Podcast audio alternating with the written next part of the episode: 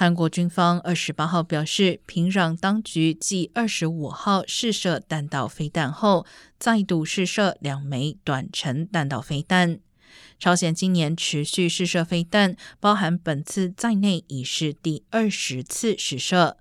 而美国副总统贺锦丽预定二十九号抵达首尔，将访问韩国与朝鲜交界的非军事区。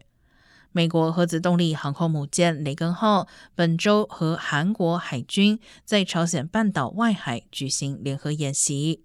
平壤当局一直将韩美军演视为对侵略朝鲜进行预演。